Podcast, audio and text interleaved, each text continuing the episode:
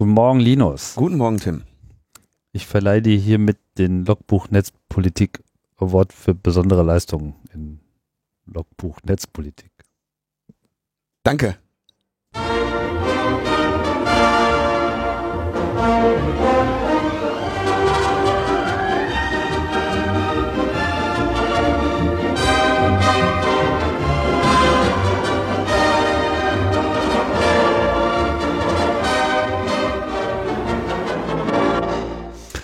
Logbuch Netzpolitik 149 und äh, ihr merkt schon, hier wird Einsatz belohnt. Hier Ja, wir indem wir einfach mal 20 Folgen überspringen.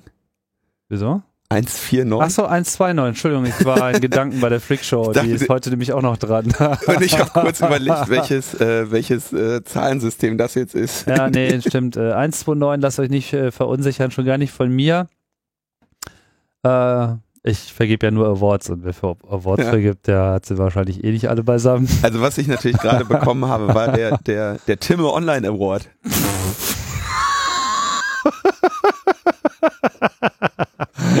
genau, da sollte man vielleicht mal wirklich jetzt mal langsam mal anfangen, irgendwie für so, für so besondere Katastrophenkurse, die eingeschlagen werden, einfach den passenden Awards zu vergeben. Ich finde das immer ganz unterhaltsam in der Nord News Show, so was Frank und Fefe sich dann immer wieder für lustige Awards einfallen lassen. Kriege das jetzt nicht so zusammen, aber Ja, so, du weißt schon, was ich meine, ne?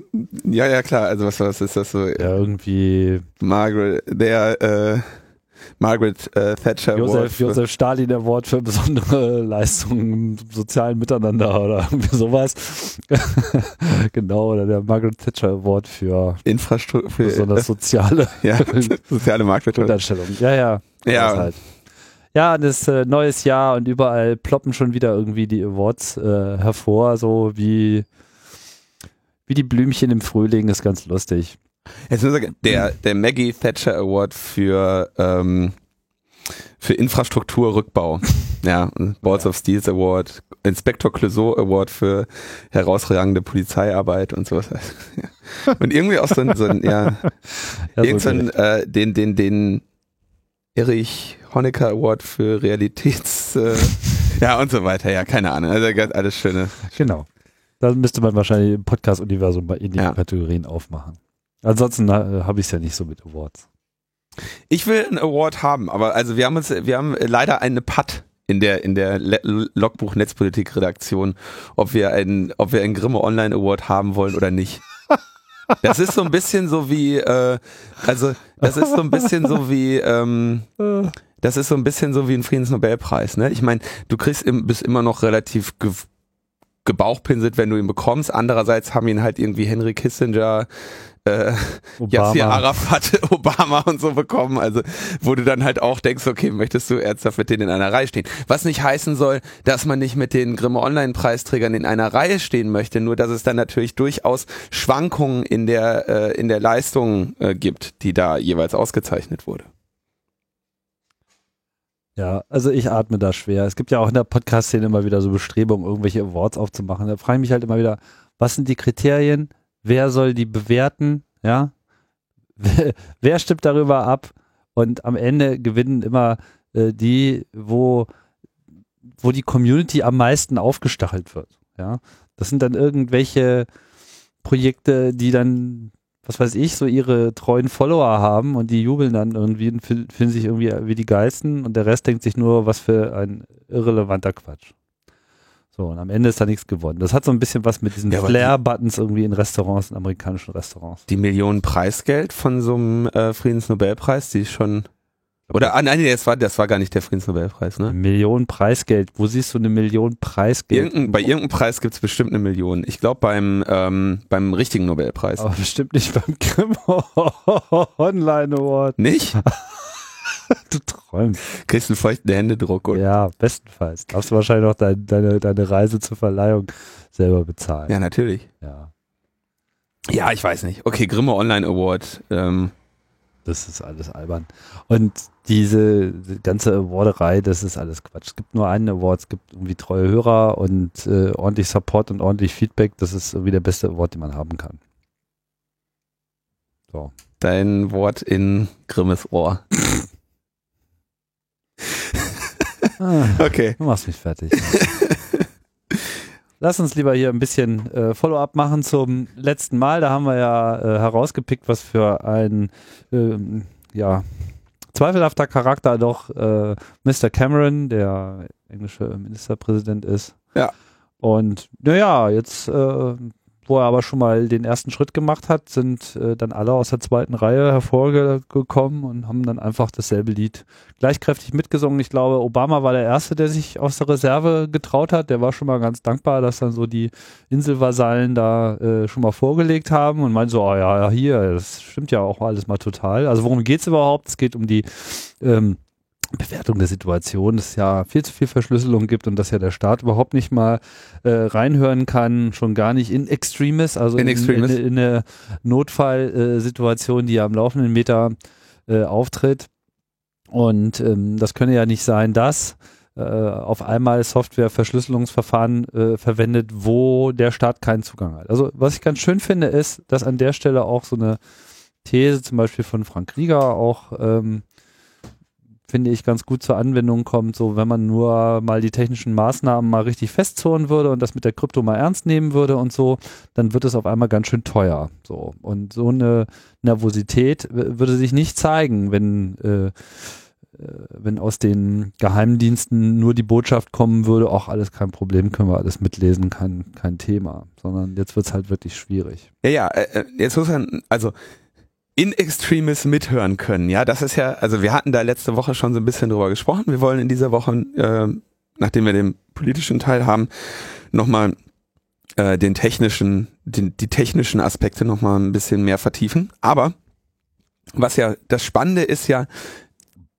überleg mal, welche, von welchen Regierungen wir gerade hören, dass sie im Notfall mal also ne, mit Warrant und allem, ja? Mhm. Mit Richterbeschluss. mit Richterbeschluss und hast du nicht gesehen, irgendwie im Extremfall mal in verschlüsselte Kommunikation reinschauen wollen. Ja, ja? Ausnahme Das halt. ist halt irgendwie äh, die Regierung. Manchmal der, halt. Entschuldigung, das ist die Regierung, die irgendwie GCHQ hat mhm. und die Regierung, die die NSA haben. Ja, das sind die beiden offensichtlich dokumentiert extremistischsten, äh, rücksichtslosesten Geheimdienste der Welt, die auf gar keine Scheißlegislation, die es bis jetzt schon gibt, in irgendeiner Form jemals Rücksicht genommen hätten, ja. Und das, also, das ist halt wirklich ähm, allein die Idee, dass du dich irgendwie als als äh, äh, Prime Minister äh, da hinstellst und sagst so, also, das kann ja nicht sein, dass wir da nicht im, also natürlich mit, mit allen möglichen Safeguards und demokratischer Kontrolle und Richtervorbehalt mal reinschauen können, wenn du irgendwie dokumentiert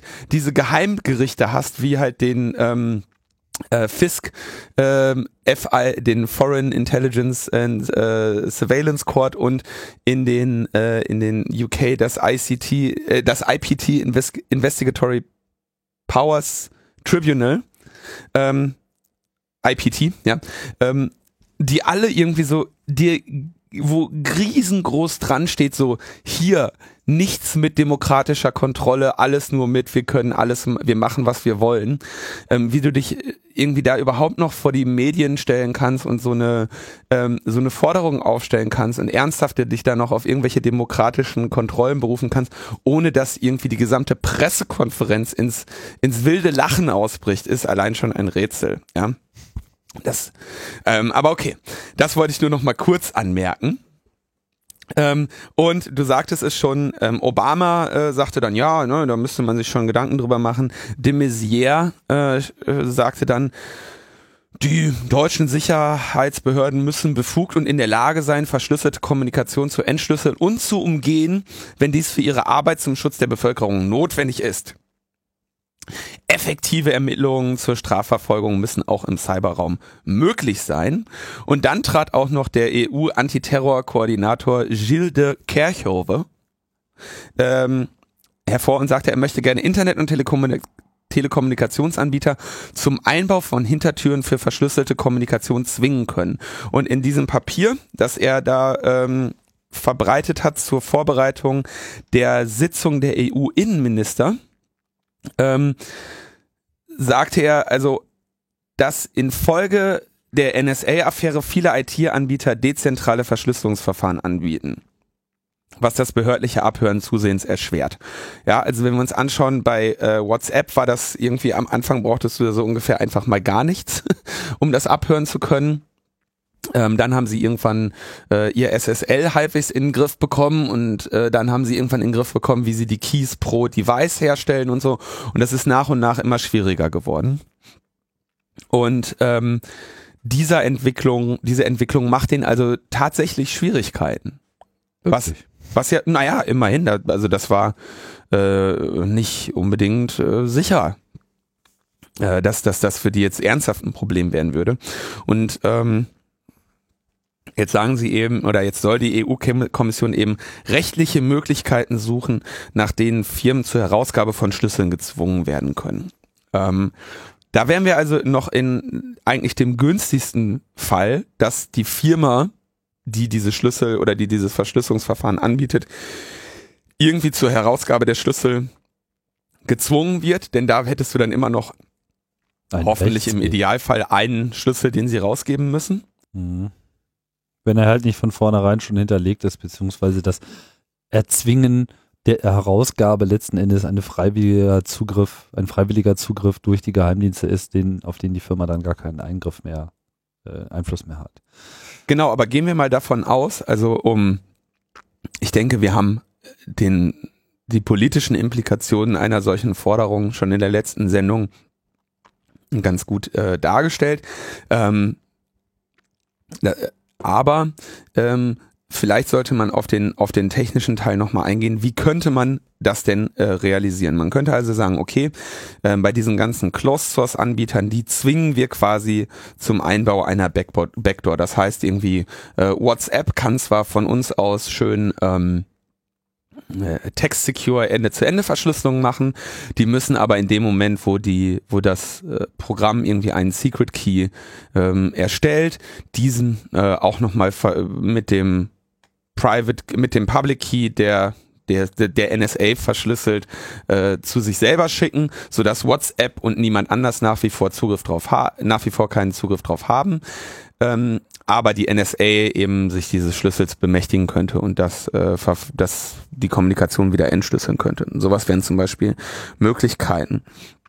Ein anderer Aspekt, den ich aber äh, finde, dass wir es versäumt haben, das im letzten äh, Mal ähm, auch nochmal zu betonen, ist, dass Ende-zu-Ende-Verschlüsselung, zumindest in Deutschland, der ähm, die Begründung dafür ist, dass es die, dass es Staatstrojaner geben soll weil man nämlich sagt, ähm, oder die Begründung für dafür ist, wie man eine juristische Basis dafür geschaffen hat, dass man Staatstrojaner bauen könnte.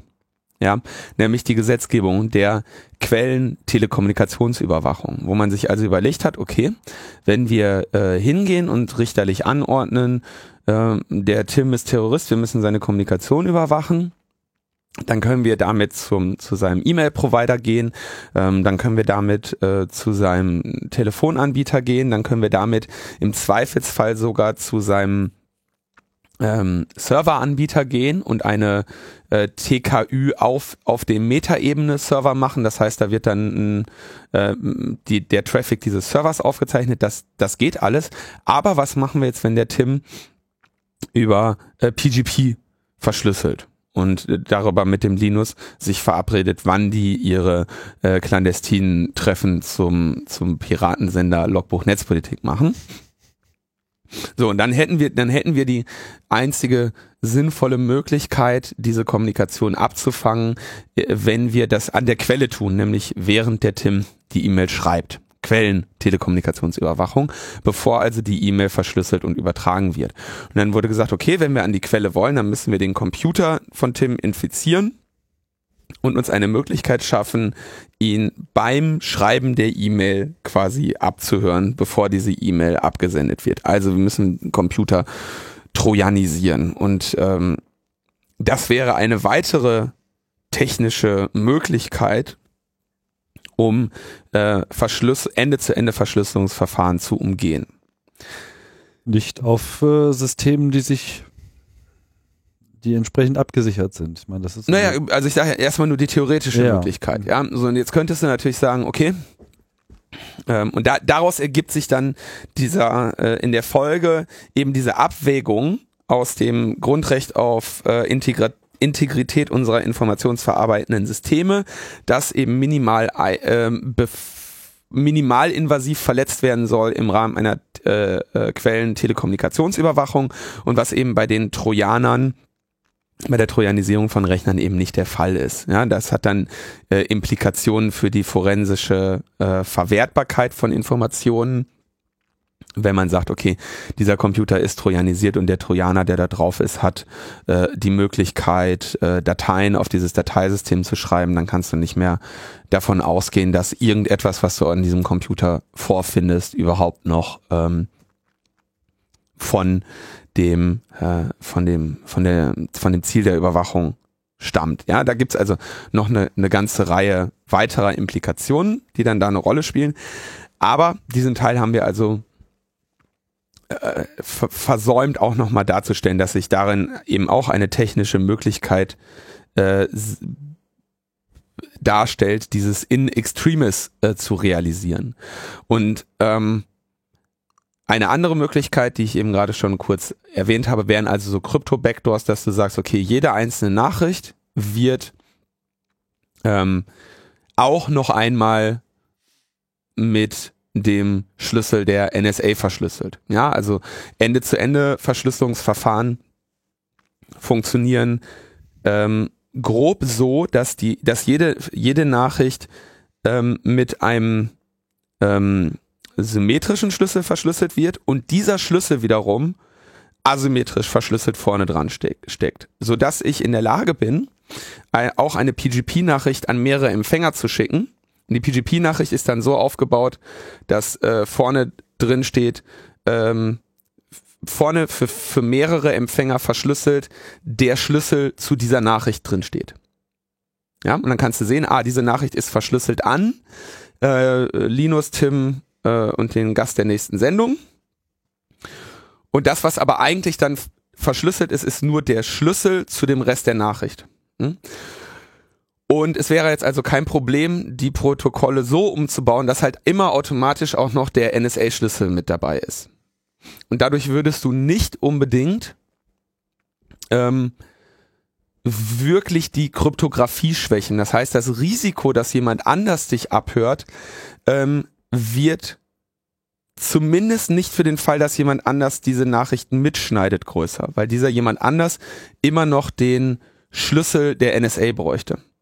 Also technisch gesehen ähm, wird dadurch nicht unbedingt, je nachdem wie man es implementiert, implementiert, wird technisch gesehen dadurch nicht unbedingt deine, deine tatsächliche Sicherheit geschwächt. Das finde ich halt auch nochmal wichtig zu sagen, weil wir äh, letztes Mal uns noch so mehr darauf konzentriert haben, dass es um ein Verbot ähm, wirksamer Verschlüsselung gäbe. Aber es, gehe, es gäbe eben auch noch Möglichkeiten, ähm, das zu realisieren, ohne dass, ähm, dass die Sicherheit des einzelnen Individuums gegen andere abhörende Instanzen äh, unbedingt besonders äh, sinken würde. Das wollte ich nochmal ähm, betonen. Das hast du jetzt sehr politisch ausgedrückt. Ja, ne, ich meine, man muss ja zumindest auch mal die technischen Möglichkeiten ähm, sinnvoll erläutern. Davon ähm, unabhängig steht natürlich das, also von dieser technischen Erwägung unabhängig, ähm, steht natürlich das, der, der, die politische Implikation, dass das einfach absolut ähm, inakzeptabel ist, jegliches Briefgeheimnis vollständig aufzuweichen und jegliches Kommunikationsgeheimnis. Und dass ich mir sicher bin, dass äh, wir hoffentlich noch in, in allen unseren Verfassungen irgendetwas versteckt haben, was derartige Legislation auch ähm, verhindern würde. Ja, also mir ist das ein Rätsel, wie sie das ähm, durchsetzen wollen. Und ehrlich gesagt kann mir das nicht anders vorstellen, als dass sie wirklich komplett in so einen Russland- und China-Modus gehen. Was ich ja irgendwie noch nicht so richtig glauben will, dass wir so auf so einem Pfad sind. Also, also zumindest, dass wir so einen Pfad wirklich erfolgreich einschlagen äh, könnten. in unserer Gesellschaft, weil einfach der Widerstand durch Wirtschaft und letzten Endes auch äh, NGOs und andere Gruppen da einfach äh, zu groß ist, um so weit kommen zu lassen. Beziehungsweise man, irgendwie habe ich noch so das Gefühl, es gibt noch so einen Rest, Restfunken allgemeinen Verständnisses, dass das vielleicht nicht der richtige Weg ist, jetzt gleich so abzugehen wie China. Ja, natürlich. Also wie gesagt, die, die politischen die politischen Implikationen sind äh, unerhört und äh, gefährlich und ähm, es ist auch klar, dass man diesen ähm, Personenkreisen, die diesen Vorschlag machen, auch in keiner Form trauen kann. Und deswegen ist das ähm, ist es halt also ein, ein absolut nicht hinnehmbarer Vorstoß, der mit aller äh, Kraft zu bekämpfen ist. Mir ging es nur darum, auch von der technischen Seite zumindest mir nicht den Vorwurf machen können lassen zu müssen, äh, dass ich da nicht äh, darauf hingewiesen habe, dass es ähm, sozusagen minimalinvasive Möglichkeiten gibt, die mit sehr großer Sicherheit nur den äh, Geheimdiensten, die dich nicht darüber informieren, dass sie deine Kommunikation abhören und das auch ohne jeglichen ähm, ohne jegliche demokratische Basis tun, den Zugriff zu ermöglichen, ohne ähm, anderen Geheimdiensten, denen diese Geheimdienste wiederum nicht trauen, äh, den Zugriff zu ermöglichen. Hast du auch schon mal verständlicher ausgerückt. Wie auch immer, auf jeden Fall, äh, das wäre alles richtig schlecht, äh, allein schon deshalb, weil niemand mehr richtig drüber nachdenken könnte, was jetzt wirklich sichere Verfahren wären, weil man immer alles äh, unter dem Aspekt designen müsste, dass jetzt da so eine Backdoor möglich ist in irgendeiner Form. Also es ist alles albern. Wir sind dagegen und ähm, es ist es ist hochgefährlich und ähm, es geht alles gar nicht. Ja. Und um das zu untermauern, kommen wir zum nächsten Thema. Das ist gut. Denn äh, das G GCHQ ähm, hat Journalisten abgehört. Und zwar E-Mails von äh, BBC, Reuters, dem Guardian, der New York Times, Le Monde, The Sun, NBC und der Washington Post äh, wurden von dem GCHQ abgefangen, gespeichert und auch ähm, äh, innerhalb des Intranets geteilt zur Analyse als Teil eines kleinen einer ähm, Signals Intelligence Übung, einer Testübung. Ja, da haben sie nämlich einfach mal ähm, zehn Minuten lang im November 2008 ähm, an ihren an ihrem an ihren Fiber-Tabs, also an ihren äh, Glasfaserkabel, Abhöranlagen äh, eben 70.000 E-Mails ge gesammelt und äh, diese auf diesen einfach mal so ein bisschen geübt ja, also verschiedene Algorithmen äh, äh, ausprobiert, wo sie einfach mal schauen wollten, wie man äh, wie man denn mit diesen Daten umgehen kann, wie man Sachen aussortieren kann. Also ja. wohlgemerkt jetzt keine äh, explizite Aktion, die angestoßen wurde, dass überhaupt erstmal was abgefangen wird, sondern aus dem, was ohnehin abgefangen wurde, wurde dann eben einfach mal gezielt extrahiert. Mhm. Und äh, wie lange haben sie da die Nase reingehalten? Zehn, Zehn Minuten. Minuten ähm, an einem Tag so mal eben so mal geguckt, na, wo sind sie denn hier die Mails? Und äh, da sieht man auch sehr schön, wie zielgerichtet man da eben vorgehen kann. So, ja, wir wollen mal hier den E-Mail-Verkehr von diesen Institutionen haben, dann machen wir mal kurz diesen Schalter an, so brrr, melk, melk, melk, melk, melk und dann fertig. Zehn Minuten später haben alle was zum Spielen. Sehr hübsch. So, und dann, das ist, ähm, ja, denke ich, jetzt auch nichts Neues. Also ich meine, welchen Teil von die hören alles ab, ähm, haben wir nicht verstanden. ja, also ähm, interessant war, dass, äh, dass diese Meldung flankiert wurde von äh, GCHQ ähm, stuft Journalisten als ein Risiko zwischen Terroristen und Hackern ein.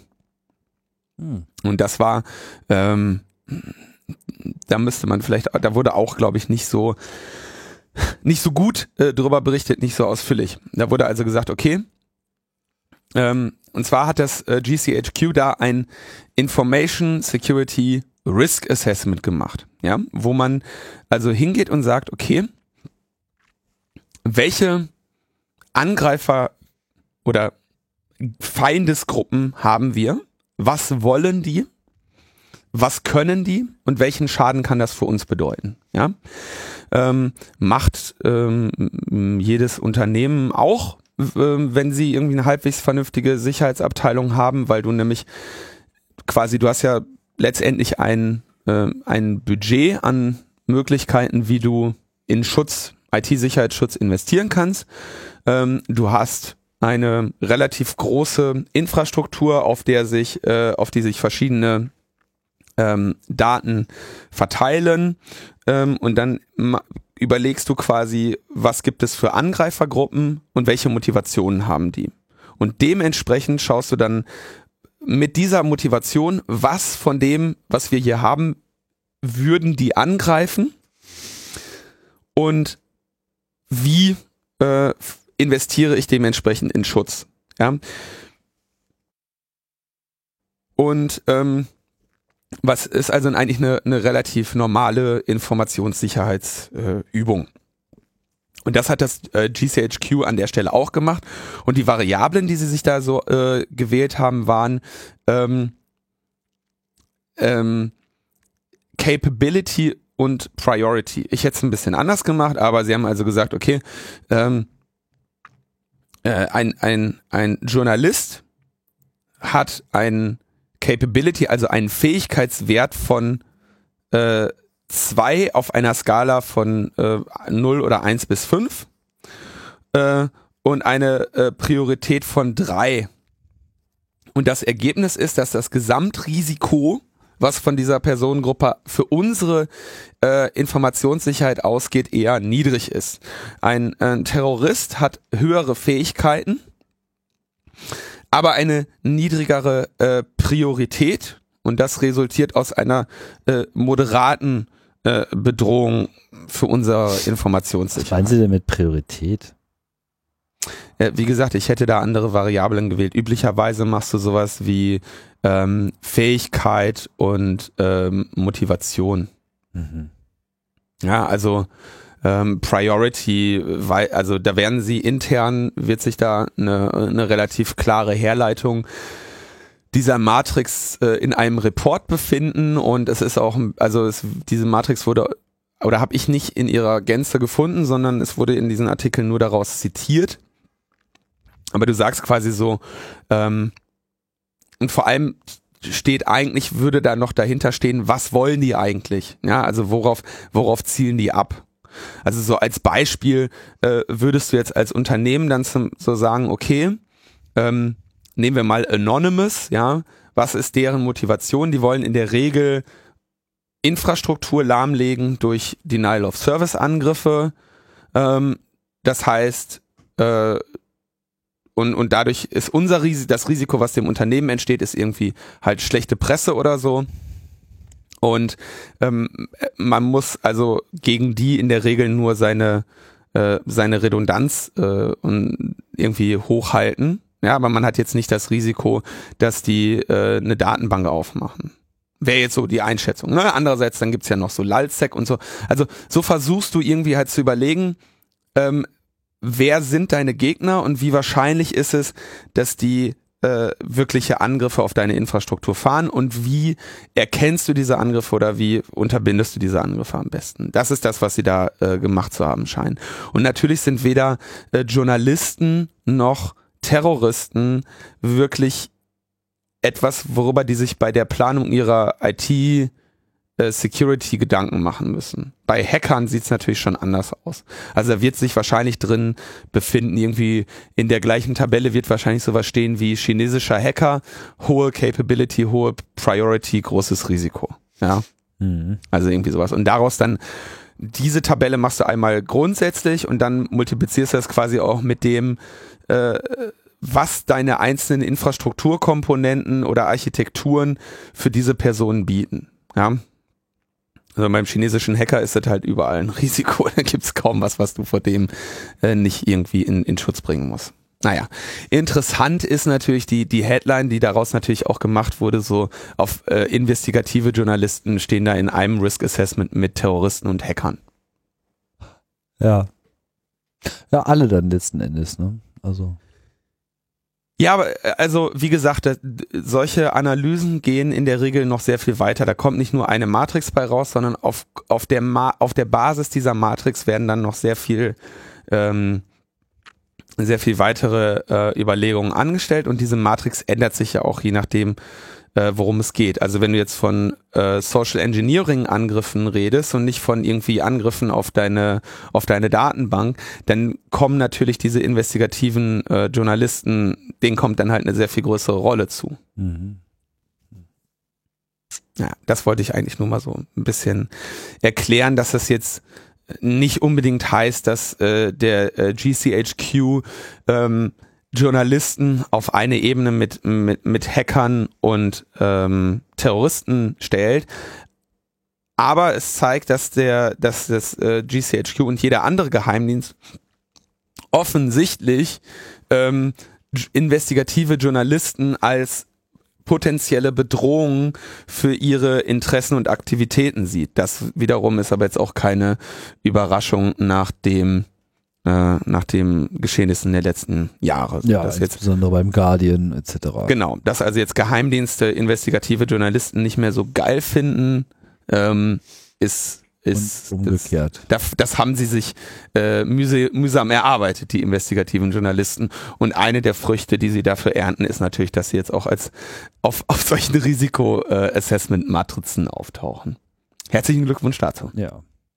Ja, Überbringer schlechter Nachrichten müssen auch bestraft werden. Das ist natürlich äh, nicht nur in äh, England von großer Wichtigkeit, nein, auch in Sachsen scheint das eine hohe Priorität zu haben. Wir erinnern uns, es äh, gab ja in den letzten Wochen und auch immer noch diese merkwürdigen äh, IDAS. Diese komischen IDAS, genau. Gerade einen äh, schönen Artikel gelesen mit ähm, na, äh, Jutta Ditford, die diese ganzen Leute, die auf Montagsdemos rumlaufen, als Warnwichtel bezeichnet das. Fand ich ja großartig. Ein ganz toller Artikel. Ich glaube, den packen wir auch gleich nochmal in die Links. und äh, äh, Warnwichtel und Abkürzungsnazis, genau. Das war die Hast du äh, ihre Formulierung. Äh, kleiner kleiner Spaß am Rande. Hast du das äh, mitbekommen, dass sie jetzt völlig überraschend festgestellt haben, dass dieser Lutz Bachmann ein Nazi ist? Wirklich? Ja, unglaublich, oder? Jetzt schon. Hättest du das dir vorstellen können? Naja, na, jetzt hat er ja sich mit Hitlerbärtchen irgendwie auf Facebook gesonnt und äh, dann ist ja klar, ne? Ja, und hat, äh, hat halt auch mehrere irgendwie in den vergangenen Jahren äh, relativ viele eindeutig äh, rassistische Tweets und Facebook-Nachrichten irgendwie verbreitet, ähm, in denen dann irgendwie von Jetzt haben sie mal in der Timeline weit genug zurückgescrollt oder was? Genau, dann haben sie mal in der Timeline weit genug zurückgescrollt. Und interessanterweise, was ich ganz spannend fand, also das sind dann so Tweets von 2013, 2014 oder so, wo dann halt, ja, äh, Schimpfworte für, für Menschen anderer Hautfarben äh, äh, verwendet werden, bestimmte relativ einfache Vorurteile über Berufstätigkeit und Einkommensmöglichkeiten äh, von Personengruppen verbreitet werden und so, also so plumpe äh, rassistische Parolen halt. Und ähm, völlig überraschend, ja, dass jemand, der ähm, Demonstrationen äh, für die gegen die Islamisierung des Abendlandes in ein, in einem Land wie Sachsen an abhält, wo irgendwie weit und breit alle ähm, Menschen, die es können, schon längst geflohen sind vor den vor den äh, vor den Einwohnern, vor den Ureinwohnern. Ähm, den Ureinwanderern. von den Ureinwanderern. Auf jeden Fall, äh, völlig überraschend äh, stellte sich jetzt raus, dass, dass der Typ ausländerfeindlich ist.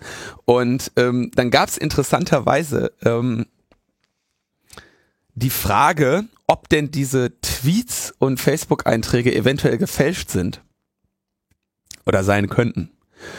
Ja, also hat vielleicht jemand den Account gehackt und mhm. äh, dann, ja, das, also die theoretische Möglichkeit besteht und das wäre dann also so, dass jemand so 2012, 2013 in die Glaskugel geschaut hat, festgestellt hat, in ein paar Jahren wird dieser Mann eine zentrale Rolle spielen. Wir hacken am besten jetzt schon mal dessen Twitter-Account und verbreiten Nazi-Parolen, um den dann in zweieinhalb Jahren anhand dieser Parolen diskreditieren zu können. Das wäre die eine Möglichkeit. So, die Wahrscheinlichkeit kann man sich ausrechnen. Denn natürlich haben diese Tweets und Facebook-Einträge eben Timestamps, die eben weit in, der, in die Vergangenheit zurückreichen. Die andere Möglichkeit ist, dass jemand tatsächlich Facebook und Twitter so tief gehackt hat, dass er in deren Datenbank Veränderungen vornehmen kann. Also Änderungen an der äh, an deren äh, Datensatz vornehmen kann, die über die Rechte eines einzelnen Nutzers hinausgehen. Denn natürlich bist du nicht in der Lage, bei Twitter oder bei Facebook in, als Normalnutzer Einträge in der Vergangenheit zu, zu, äh, zu posten. Ja, ja ich meine, das ist doch vollkommen unvorstellbar. Wenn, wenn, wenn sowas denkbar wäre, dann müsste es ja auch große geheim äh, operierende Organisationen geben, die einen unglaublichen Etat zur Verfügung haben, mit unglaublich viel Computer- und Netzwerktechnologie äh, von hinten äh, gegen alle Firmen vorzugehen. Hm. Ja, aber die müssten dann halt noch eine Motivation haben. Also, was ist das denn für ein Unsinn? Dann müssten die ja noch eine Motivation haben, äh, irgendwie diese Fähigkeit dafür dran zu geben, dass sie irgendwie irgendeinem so dahergelaufenen Nazi ähm, Nazi-Tweets in, also das ist halt totaler Quatsch, ne? Das ist, also ich würde sagen, es ist ähm, ein Krimineller, der irgendwie ins Ausland geflüchtet ist, um dort Schutz vor den deutschen Zugriff zu nehmen, muss man dazu sagen. Der Herr Bachmann. Wie, wo, weißt du gar nicht? ist er geflüchtet? Ja, der ist doch irgendwie äh, wegen Körperverletzungen und anderen äh, äh, Delikten äh, hat er dann auch mal das Land verlassen und ist dann irgendwie nach Südafrika geflohen und ist da dann aber leider ausgewiesen worden. Also irgendwie keinen Bock auf Ausländer hatten, keine Ahnung. Also, naja, also der Typ halt, geht gar nicht. Wie auch immer. Wir wollen ja auch gar nicht über ein, Herrn nein, ich, reden. Ich will das aber noch kurz feststellen, weil ja. es tatsächlich ernsthafte Anfragen gab und zwar nicht zu knapp in dieser Richtung. So, der Typ ist, äh, es sollte keinen überraschen, dass dieser Typ ein Nazi ist.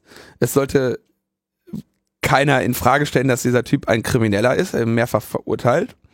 Und die Idee, dass ähm, dass diese Äußerungen irgendwie von Hackern oder ähm, äh, ähm, Kommunikationsguerillisten ähm, eingebaut wurden, ist also äh, Guerilleros heißt das. Guerilleros. Ähm, ähm, ist äh, sehr, sehr abwegig. Ist auch sehr abwegig, dass es große Geheimorganisationen gibt, die mit großer technischen Fähigkeit. Ich habe keine Ahnung, warum du das jetzt anbringst. Das ist halt totaler Unsinn und kontraproduktiv in dem Bereich.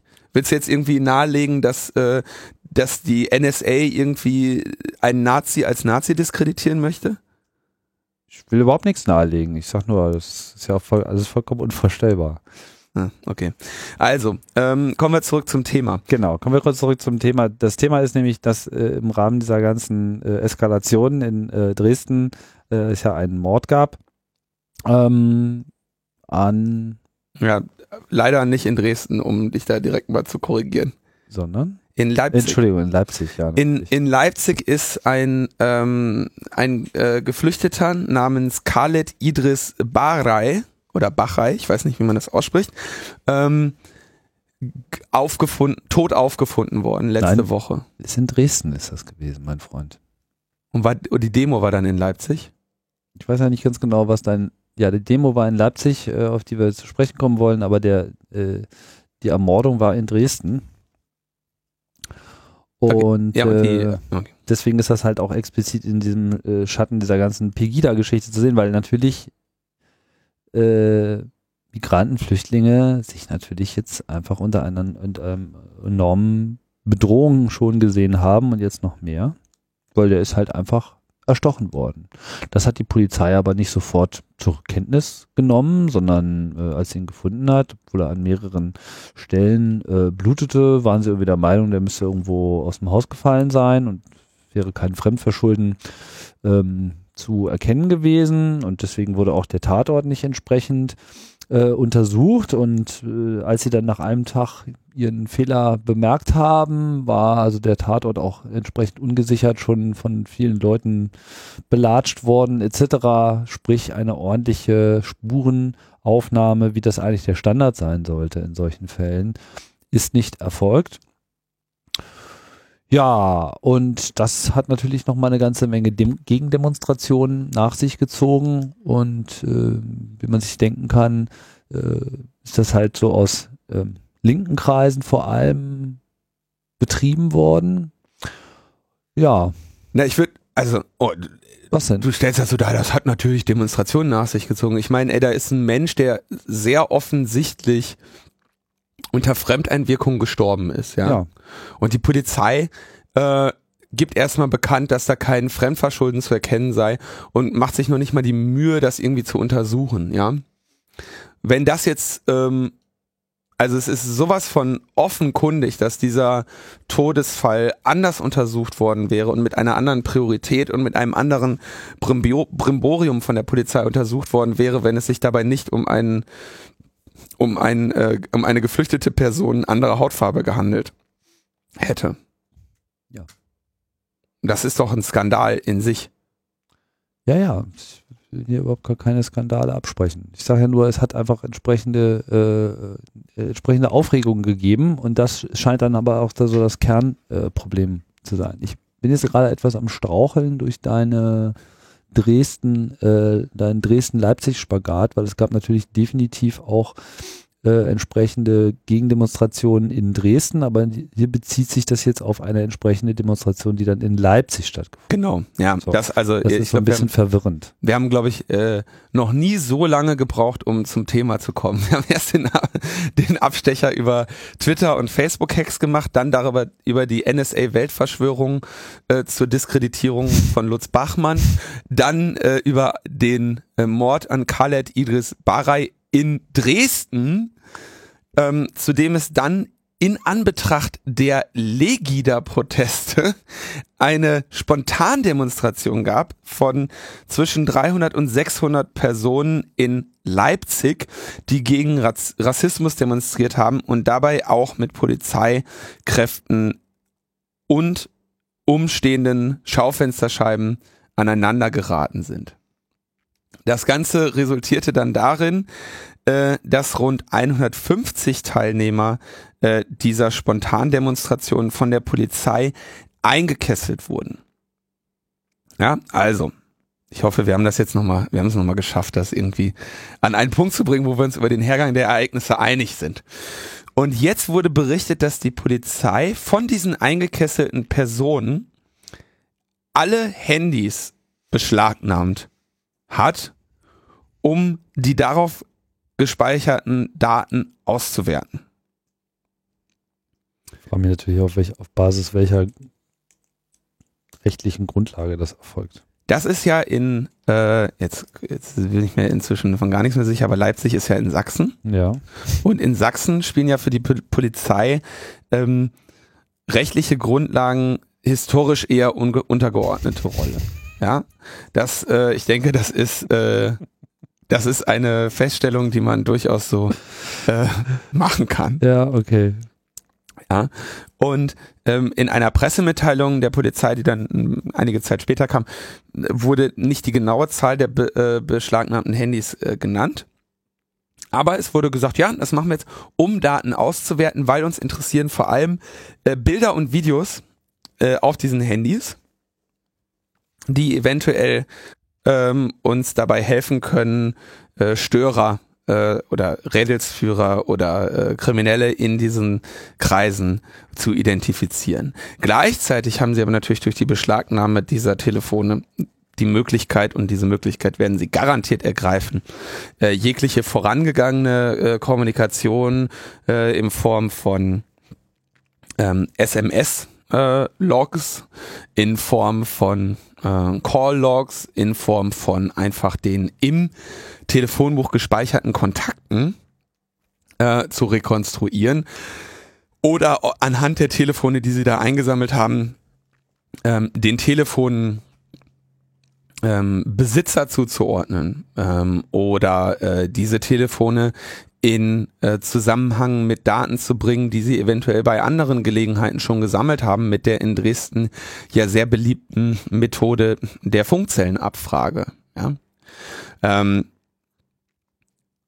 das ist also ein ein, ein, ein unerhörter, ein unerhörter Eingriff. Ja, also wir haben ja schon von mehrmals jetzt von dem Recht auf äh, Integrität unserer informationsverarbeitenden Systeme gesprochen und äh, eine, eine Massenbeschlagnahme von derart persönlichen informationsverarbeitenden ähm, und zur täglichen Kommunikation genutzten Systeme ist ähm, also ein, ein absoluter absoluter Skandal.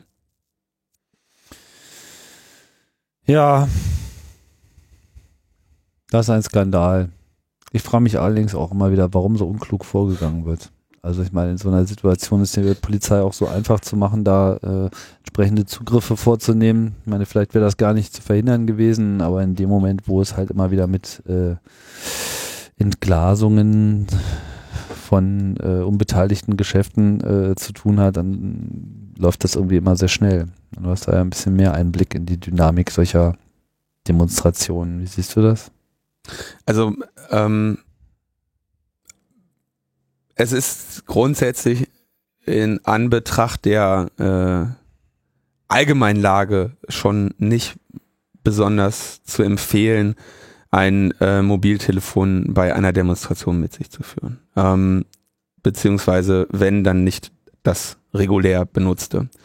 Ähm, das ist schlimm, das so sagen zu müssen, aber äh, wie gesagt, bei ähm, den äh, spätestens seit den Protesten in Dresden anlässlich der dieses Heldengedenkens oder dieses, was da immer äh, durchgeführt wird, ähm, kann man eben sehen, dass du als äh, dass du als normaler Teilnehmer einer Demonstration eben zum Opfer äh, und zur Zielperson solcher Funkzellenabfragen werden kannst.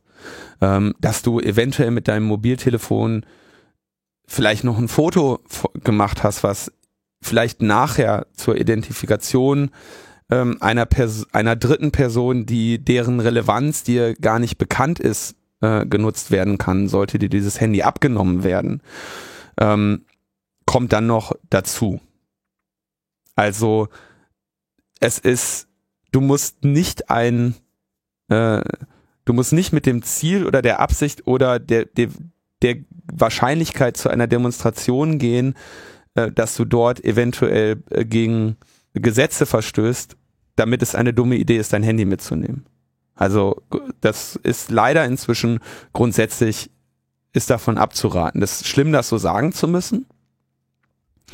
Ähm, aber ja, wir sehen, äh, was davon kommt. Zumindest wenn du dich in Sachsen aufhältst. Ne? Also Funkzellenabfrage braucht man jetzt gar nicht mehr nachzufragen. Selbstverständlich haben sie eine solche gemacht in dieser Situation.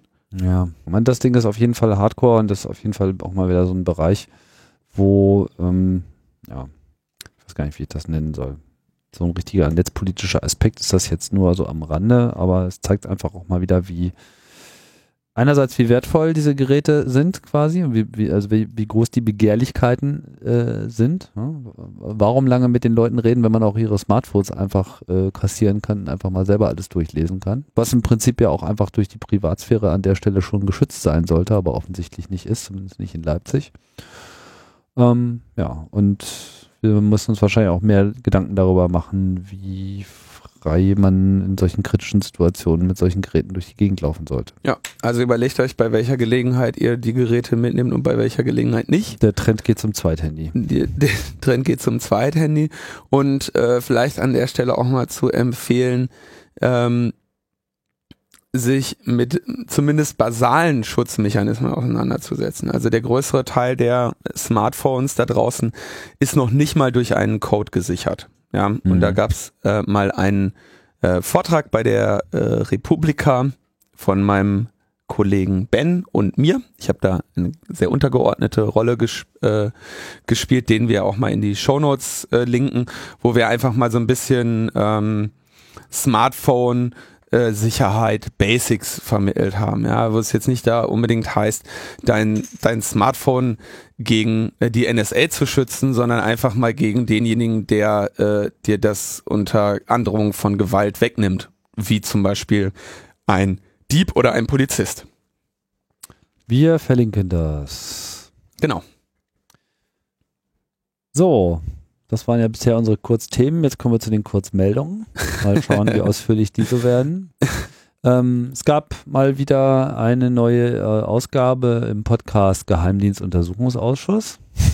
Diesmal war äh, zu Gast ein Stargast, nämlich der ehemalige Bundesdatenschutzbeauftragte Peter Schaar, immer um äh, Wortgewalt nicht verlegen und vor allem auch heute noch medial deutlich wahrnehmbar als seine Nachfolgerin.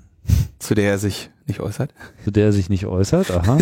Okay, aber von der habe ich sozusagen seitdem sie im Amt ist noch überhaupt nichts so richtig zur Kenntnis genommen, außer dass ab und zu mal was erzählt wird, dass sie ja nicht sichtbar sei. Ja. Wie auch immer, warum war er da? Na, er hat immer so ein bisschen erzählt. Also äh, er erzählte, dass er nach den Snowden-Enthüllungen die Aufsichtsbehörden äh, der deutschen Nachrichtendienste angeschrieben hat. Äh, einige davon hätten aber gar nicht geantwortet. Zum Beispiel das Innenministerium haben ihm, hat, hat ihm nicht geantwortet. Also sein Dienstherr? Genau, dann hat er das formal beanstaltet und eine äh, Klage erwogen, diese aber dann letztendlich doch nicht eingereicht. Ähm, er hätte dann ähm, nach weiteren Enthüllungen ein paar Prüfungen durch seine Behörde veranlasst, zum Beispiel äh, in Berlin sich mit dem mit Mobilfunkstationen auseinandergesetzt, äh, Verfassungsschutz und Bundesnachrichtendienst äh, angesprochen. Dann hat er einen ähm, Kontrollbesuch in Bad Aibling vorgenommen im Dezember 2013, zwei Wochen vor seinem Amtsende. Ähm, entsprechend wurde er natürlich da auch behandelt. Ähm, dann hat er äh, grundsätzliche ähm, regulatorische äh, Kritikpunkte äh, an, angebracht, nämlich dass die, dass das diese Aufteilung der Aufsicht in parlamentarisches Kontrollgremium, G10, G10-Kommission und Datenschutzbeauftragte äh, je nach Datentyp zu einer Kontrolllücke führt. Ähm, also ne, G10-Kommission für Verletzungen des Brief- und Fernmeldegeheimnisses, also Einschränkungen des Grundgerichtsartikels 10, äh, Näheres äh, regelt ein Bundesgesetz. Dann das parlamentarische Kontrollgremium, dem die äh, Geheim, dem, in dem die Regierung Auskunft über, über die äh, geheimdienstliche Tätigkeiten gibt. Also, ne, und aber auch nur, wenn sie gefragt werden, so ungefähr. Ähm, und dann die Datenschutzbeauftragten, die sich ja eher um das Bundesdatenschutzgesetz kümmern. Da sagt er also, diese, das führt zu einer äh, Verantwortungsdiffusion und zu einer Kontrolllücke. Ich denke, das ist eine äh, sehr weitsichtige ähm, Analyse, die er da getätigt hat, vor allem nach Jahren seiner Tätigkeit. Ähm, dann sagte er, äh, hat er sich noch zu rechtlichen Fragen geäußert, also ob ein, ähm, ob äh, quasi Transitverkehr, also Verkehr, der durch Deutschland kommt, aber von Ausland ins Ausland geht, ähm, unter Grundrechtsschutz falle oder nicht. Und da sagt er eben, ja, wenn das in Deutschland abgehört wird, fällt das natürlich auch unter die, die Grundrechte, die in Deutschland anerkannt sind. Ähm, Außerdem hat er klargestellt, dass Verkehrs- und Metadaten personenbezogene Daten sind und damit natürlich dem entsprechenden Datenschutzregulationen unterliegen. Und hat dann auch nochmal darauf aufmerksam gemacht, dass in Bad Aibling das BND-Gesetz auch gilt, wenn ähm, die Kommunikation mittels Satellit erhoben wird. Das war ja vor ein paar äh, Wochen oder Monaten mal der Lacher, dass äh, jemand vom BND sagte, ja, aber das hören wir doch im Weltraum ab, da gilt doch das BND-Gesetz nicht. Ja, also da hat er dann noch mal ein bisschen äh, kurz äh, ein paar Norde aufgelöst, ja. Ähm, und dann sagte er, ja, wenn also die Operation Iconal mittels eines privatrechtlichen Vertrages zwischen BND und Telekom zustande gekommen ist, dann war das sowohl von BND als auch von der Telekom rechtswidrig. Ähm, da geht es also dann natürlich darum, dass, dass Peter Schaar eben nicht nur ähm, versteht, was moralisch in Ordnung ist und was nicht, sondern als Datenschützer natürlich seine, seine Basis auf den, äh, auf den ähm, auf den rechtlichen und regulatorischen Grundsa Grundsätze, Grundlagen des Datenschutzes ähm, äh, basiert. Ja. Also ähm, ein, ein interessant oder ein schöner Auftritt von Peter Schad, der da nochmal ein paar Fnords beseitigt hat. Jo. Dann gab es noch ähm, eine Entscheidung des Amtsgerichts Charlottenburg in Berlin. Das Ganze ähm, hatten wir schon mal angesprochen vor einigen Ausgaben, nämlich in Ausgabe 109. Ähm, da geht es darum, dass äh, 20th Century Fox, die ja immer so ihre Leute unterwegs haben und so nach BitTorrent-File-Sharing äh, fahnden, da so eine IP-Adresse äh, ermittelt haben, über die angeblich ein Film getradet worden sei. Und der Anschlussinhaber, der dort ermittelt wurde, war halt ein Freifunker, der halt äh, sein WLAN, wie das eben bei Freifunk so ist, bereitstellt anderen Leuten. Und ähm, als die dann mit einer Gegenklage geantwortet haben aufgrund dieses Vorgehens, äh, im Übrigen in dem Fall vertreten durch die bekannte ähm, Abmahn Klitsche Waldorf Frommer, ähm, wurde dann diese Klage auch gleich wieder zurückgezogen. Allerdings wollte Waldorf Rommer die Kosten nicht übernehmen, woraufhin das Amtsgericht dann selber aktiv geworden ist in diesem Fall, also halt klar äh, wissen wollte, wer denn jetzt hier die Kosten zu tragen hat. Ja, und da gab es jetzt eine äh, Entscheidung, das ist wie gesagt jetzt nur auf Amtsgerichtsebene und hat jetzt vielleicht noch nicht so eine höhere Bedeutung, aber schon mal ganz interessant, dass hier eigentlich die Freifunker einen vollen Erfolg gelandet haben auf der Ebene. Also es gibt da zwar durchaus ein Rechtsschutzinteresse bei den Rechteinhabern, aber es gibt hier keinen Anspruch auf äh, Unterlassung oder Auskunft oder Schadensersatz gegen den Anschlussinhaber. Ähm, und man könnte jetzt auch nicht automatisch mit der Vermutung daherkommen, dass äh, der Anschlussinhaber jetzt hier hinter dieser Rechtsverletzung stehen würde und bezieht sich dabei auch auf ähm, den Normalfall mehr Personenhaushalt, dass da eben auch mal andere Leute als der Anschlussinhaber den Anschluss nutzen. Grundsätzlich wurde hier sogar gesagt, wer ein öffentliches WLAN anbietet, ist grundsätzlich als Access-Provider einzustufen. Das ist natürlich jetzt ein sehr interessantes Statement im Hinblick auf die ganze Frage der Störerhaftung. Und ähm, da das jetzt nur Amtsgerichtsebene ist, muss man da sehr zurückhaltend sein, aber grundsätzlich ist das schon mal eine ganz, ganz gute äh, Entscheidung, wenn die quasi auch über weitere Instanzen hält, dann ließe sich da sicherlich was draus machen. Man hat eh den Eindruck, dass es derzeit äh, bröckelt und wir hatten ja auch schon in der 109 berichtet, dass Freifunk da schon seit längerem auch äh, aktiv geworden ist mit einer negativen Feststellungsklage. Die steht noch aus. Das heißt, diese ganzen Abmahnungen, die bei Freifunk landen, gegen die will sich halt Freifunk generell wehren und äh, sagt halt, ja, wir wollen das jetzt mal festgestellt wissen. Das ist noch offen, da gibt es noch kein Ergebnis. Jetzt gibt es halt dieses Zwischenergebnis aus äh, Charlottenburg, was mit dieser negativen Feststellungsklage nicht in unmittelbaren Zusammenhang steht, aber die schon mal so einen Trend äh, andeutet, dass es hier doch zumindest ein differenzierteres äh, Denken gibt im Richterbereich. Ja, das, also dieses Denken gibt's natürlich äh, immer mal wieder auch so. Die Hoffnung müsste halt jetzt lauten, dass sich das an, dass sich das auch wirklich mal durchsetzt. Nochmal zur Erinnerung, bei der, bei dem Provider-Privileg, wenn man das Gesetz so liest, wie es heute auch schon auf dem Papier steht, dann gilt das für jeden, der anderen Zugang ver äh, ermöglicht. Und das ist auch das, wie das Amtsgericht äh, Charlottenburg hier äh, geurteilt hat. Nur die gängige Rechtsprechung ähm, sieht eben ähm, läuft eben anders, ja und es, man wird nicht darum herumkommen, äh, diesen diese gesamte Frage mal an auf höherer äh, juristischer Ebene ein für alle Mal zu klären und das ist das, was äh, Freifunk anstrengt. Bestenfalls äh, könnte Freifunk damit die, ähm, die sogenannte Störerhaftung zum Fall bringen und damit ähm, den, äh, den Faktor äh, fallen lassen, der heute Menschen daran hindert, ihr WLAN äh, großzügig mit anderen zu teilen. Und ähm, das heißt, wenn dieser Faktor wegfällt, dann wäre eine Folge davon, dass immer mehr Menschen sich risikofrei dazu entscheiden könnten, ihre WLANs zu teilen. Und das wiederum würde dazu führen, dass Menschen äh, an immer mehr Stellen äh, problemlos äh, Zugang zu Internet, freiem Wissen und Kommunikation erhalten können.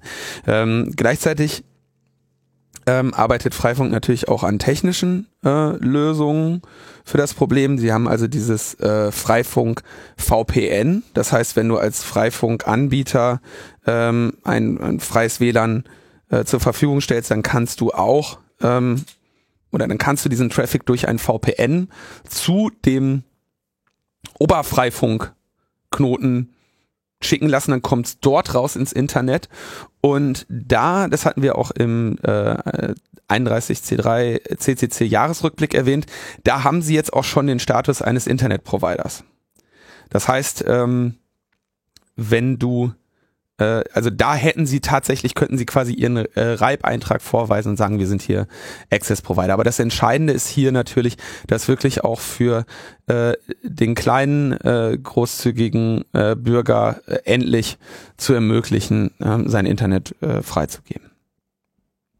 Und diese etwas unsägliche, diese etwas unsägliche Konstrukt der äh, Störerhaftung äh, ein für alle Mal aus der Rechtsprechung zu verbannen. Gut. Dann gab es noch äh, die Neuigkeit, dass Julia Reda, die ähm, für die Piraten ins EU-Parlament gewählte, äh, einzig gewählte Abgeordnete, die sich dort der ähm, Fraktion der Grünen angeschlossen hat, einen Entwurf zu einer Evaluation des EU-Urheberrechts vorgelegt hat. Ich habe das nicht gelesen, muss ich dazu sagen. Also da noch keine Zeit für gefunden. Was weißt du darüber?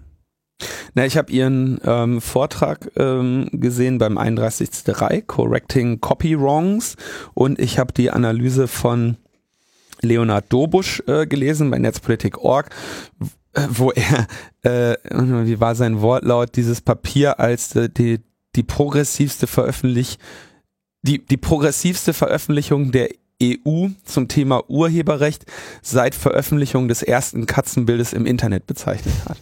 ähm, Leonard Dobusch, äh, der, der Urheberrechtsexperte äh, bei Netzpolitik.org und der Urheberrechtsexperte des Vereins Digitale Gesellschaft, auf dessen Urteil ich da sehr ähm, vertraue. Ähm, in dem Vortrag hat äh, Julia so einige einige Ungerechtigkeiten des Urheberrechts herausgearbeitet, aber auch natürlich so diese einige der der Grauzonen und Unklarheiten, ja. Und was wenn etwas auf EU-Ebene passieren soll, dann soll es ja auch immer um die Vereinigung, äh, äh, die Vereinfachung und Vereinheitlichung ähm, der Rechtsprechung in in Europa gehen.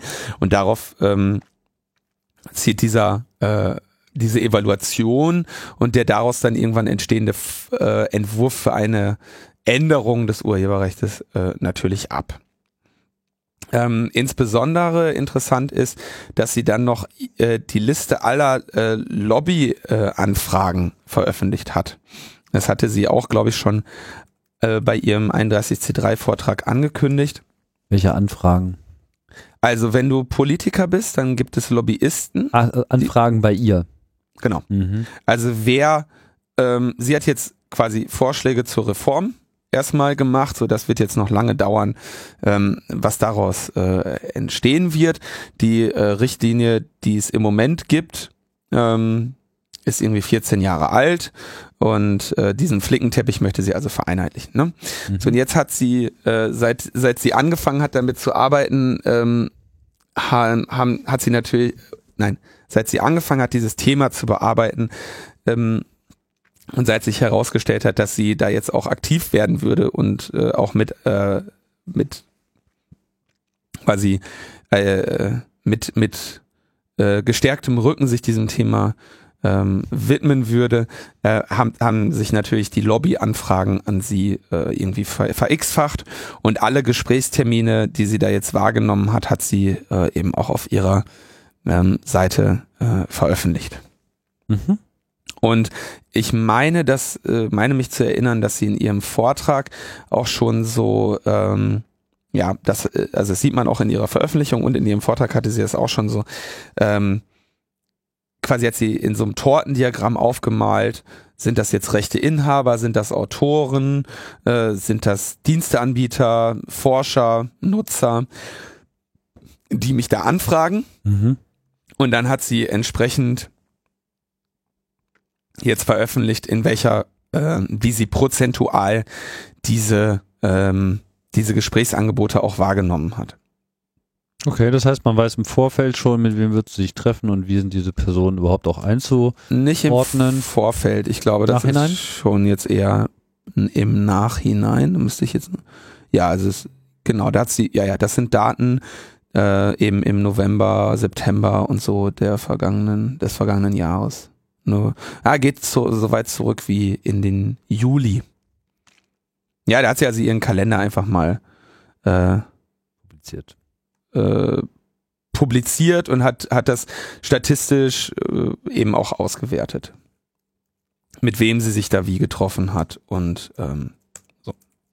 Das ist, wenn man das mal so schön sagen darf, ähm, natürlich ähm, Best of äh, Piratenpartei-Prinzipien. ne? Also so hat man sich das ja auch immer erhofft, gewünscht und vorgestellt bei der Piratenpartei, äh, dass sie äh, ihre Politik transparent gestalten, innovativ gestalten.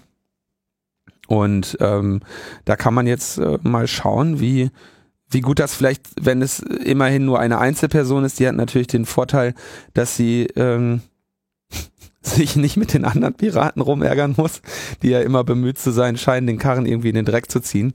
Ähm, wie da jetzt eine Einzelperson mal äh, ordentlich einer konkreten Aufgabe nachkommen äh, kann. Das wird sicherlich spannend in nächster Zeit zu beobachten. So, letzter Punkt. TTIP. TTIP, ja, TTIP wollen wir in der nächsten Folge nochmal äh, tiefer behandeln.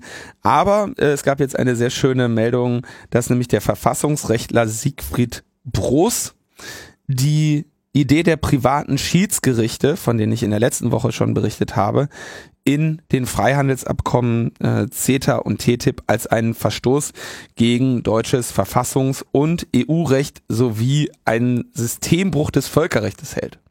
Also er sagt, das ist so in, in nichts, was wir jemals irgendwie heilig gehalten haben, Passt äh, das rein? äh, als Demokratie, äh, passt das, äh, passt das irgendwie noch rein. Und das, ich also er hat das, schon sein Laserschwert gezückt, muss man jetzt mal dazu sagen. Weil er war, ist ja nicht nur Verfassungsrechtler, sondern er war auch über zehn Jahre lang äh, Richter im Bundesverfassungsgericht. Also ist jetzt auch nicht irgendjemand, sondern ist auch jemand, der eben sehr wohl Recht gesprochen hat für das äh, Verfassungsgericht und da sicherlich eine fundierte äh, Meinung hat. Dementsprechend wurde das auch mit Interesse äh, wiedergegeben in den Medien. In dem Fall beziehen wir uns vor allem auf einen Artikel äh, der SZ, den ich übrigens an der Stelle, wo ich mal die SZ mal loben möchte für einen Stil, den sie vor einiger Zeit eingeführt haben, dass sie solche Artikel, ich weiß gar nicht, ob es fast alle sind, aber zumindest ein paar, auf die ich jetzt hier auch ver verlinkt habe äh, diese Woche, immer mit so mit so äh, Summaries beginnt. Also da kommt sozusagen erstmal so ein, so ein Management-Summary und dann kommt eigentlich erst der Artikel. Das finde ich einen, einen sehr angenehmen Style. also das hilft schon sehr, um mal schnell so die wesentlichen Talking Points äh, überhaupt zur Kenntnis zu nehmen, um dann auch noch genug Futter zu haben, da tiefer einzusteigen. Sehr schön. Aber egal. TTIP wird auf jeden Fall von ihm als äh, extrem kritisch, beziehungsweise all diese sogenannten Freihandelsabkommen werden als sehr kritisch ähm, bewertet, schlicht und ergreifend, weil, und das ist ja auch eine äh, Sache, die wir hier letzte Woche diskutiert haben, diese Sch Schiedsgerichte eine, eine private äh, Angelegenheit sind zwischen Anwälten letzten Endes, die halt quasi jegliche äh, lokale, nationale oder supranationale Jurisdiktion aushebeln können und das dann auch tun. Wofür sie auch angelegt sind, genau das zu tun. ja, aber um, um diese, um diese Abkommen vor einem äh, Bundesverfassungsgericht oder vor dem Europäischen Gerichtshof scheitern lassen zu können, müsstest du die ja erstmal einsehen. Und das ist ja schon Teil eins des Spiels, dass ähm, der Inhalt dieser Abkommen eben vor der Öffentlichkeit geheim gehalten werden soll. Und was ich, was ich glaube, ist, dass sie eher versuchen würden, ähm, den Regierungen Möglichkeiten der Einflussnahme auf die politischen Entscheidungen, gegen die geklagt wird, geben zu können, auf das dann die Regierung, nachdem sie im Geheimen am Schiedsgericht verurteilt wurde oder eine Strafe angedroht bekommen hat, ähm, einfach investorenfreundlich Einfluss nehmen kann. Also um das jetzt mal auf die maximale Verschwörungsebene zu heben. Hm. Aber auch das wäre natürlich verfassungsrechtlich bedenklich. Naja, auf jeden Fall, der Bross hat äh, jetzt nicht nur gesagt, dass er das alles doof findet, sondern er hat da auch ähm, im Auftrag der äh, Hans-Böckler-Stiftung, die gilt als gewerkschaftsnah, welcher Gewerkschaft? Allen Gewerkschaften nah. ähm, ein, er hat also eine Studie erstellt, die nächste Woche veröffentlicht wird. Und da werden wir dann wahrscheinlich weitere Details sehen und dann wird es bestimmt nochmal einen Nachschlag geben mit dieser Geschichte. Ne? Also das ist äh, interessant. Er meint dann übrigens auch, sagt er das oder sagt das nur der Artikel, dass Deutschland ja diese Investorenschutzregeln irgendwie, dass das sozusagen ein Konzept ist, was von Deutschland auf den Tisch gelegt wurde im Rahmen dieser Verhandlungen. Naja, die, die gibt es ja schon länger. Also die muss Deutschland ja. nicht im Rahmen dieser Verhandlungen schon, sondern irgendwann mal früher sich Nein, nicht im Rahmen dieser, sondern ja, okay. er erwähnt ja hier auch 130 laufende Freihandelsabkommen, die im Bestand sind, wo das sozusagen schon irgendwie Teil davon ist. Noch kurz zur Hans-Böckler-Stiftung. Hans Böckler war der erste Vorsitzende des Deutschen Gewerkschaftsbundes und entsprechend ist die Hans-Böckler-Stiftung äh, auch quasi ein des Organ DGB. des Deutschen ah, Gewerkschaftsbundes, okay. DGB. Ah, wieder was gelernt. Gut, das bringt uns ans Tim, du warst nie so der, der Arbeitskämpfer, ne? Nicht so der, nee. nie so der Pro proletarische. Nee. Ich nee. bin, äh, ja, in den Strukturen nicht groß geworden. Tim ist kein Proletarier. Nee. nee? Ich würde mich noch nicht mal als ausgesprochen politischen Menschen be bezeichnen. also, späte Einsicht in der 129. Folge. Politik, also sorry, ich weiß echt nicht, ob ich das. ich will nur ehrlich sein. Aber ich gebe mir Mühe. Politik für. Ach nee, nee, den Slogan darf man nicht nehmen. Okay. Wir fischen am apolitischen Rand. Ah. Tun wir das? Keine Ahnung. naja, man bemüht sich halt so. Und tut, was man kann. Wie sagt sie? Nö, ich, ach so, ja, da, ähm, ich dachte, wir machen noch so einen Ausklang, nachdem wir uns jetzt hier schon äh, bei, bei dem bei den Themen der, der, der Nazis und der Demonstration gegen Nazis äh, so auf dünnes Eis bewegt haben. Auf dünnem Eis. Willst du noch ein Award haben? Ich will.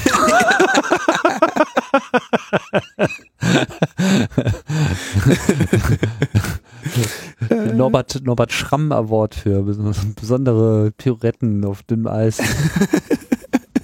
Oder so. Ah, okay, ja. Hm. Den ähm, Felix von Leitner Award für besonders diplomatische Ausführungen oder sowas.